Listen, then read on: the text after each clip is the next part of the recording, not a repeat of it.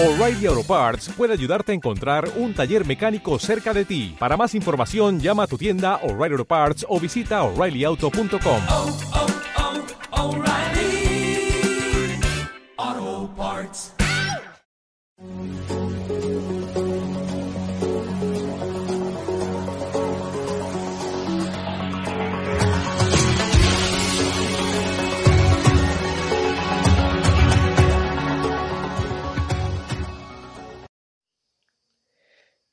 ¿Cómo es el culto a la Virgen María en la Iglesia? Primero, aclaremos los términos para poder entender las clases de culto. Entre las definiciones que brinda el diccionario de la Real Academia Española sobre la palabra culto, podemos ver las siguientes. Número uno.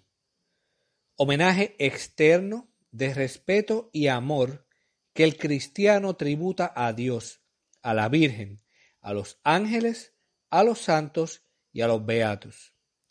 Número 2. Conjuntos de ritos y ceremonias litúrgicas con que se tributa homenaje. Número 3.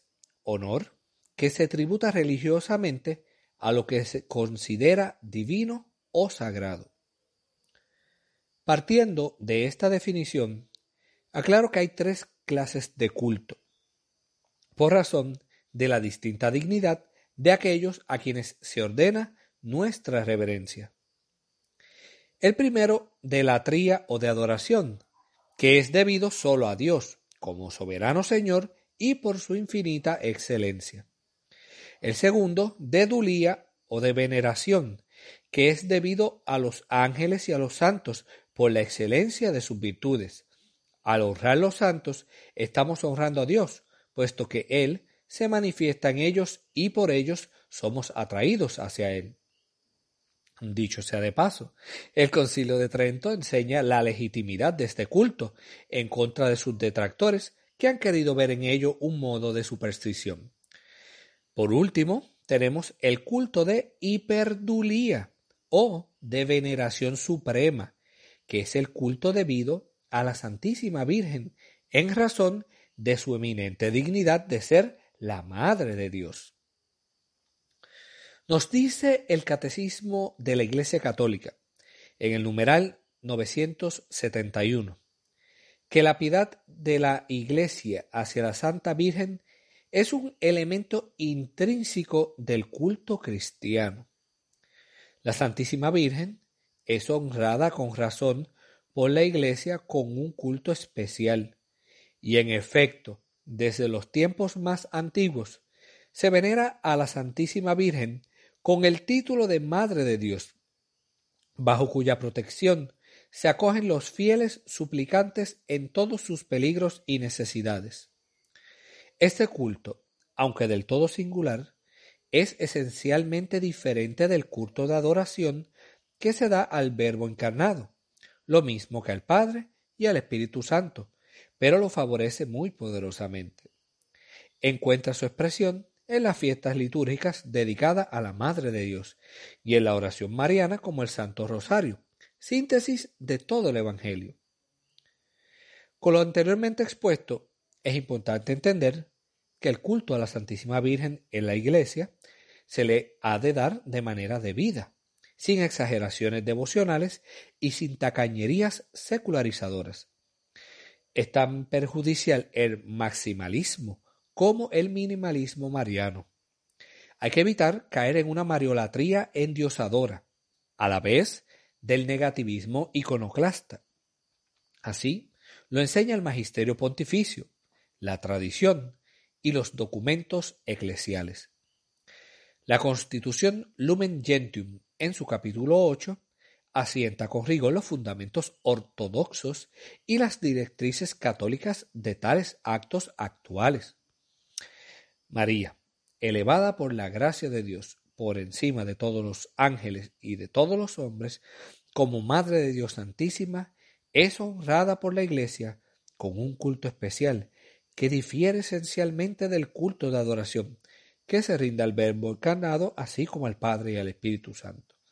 Ese culto eternamente singular La Iglesia lo aprueba y favorece.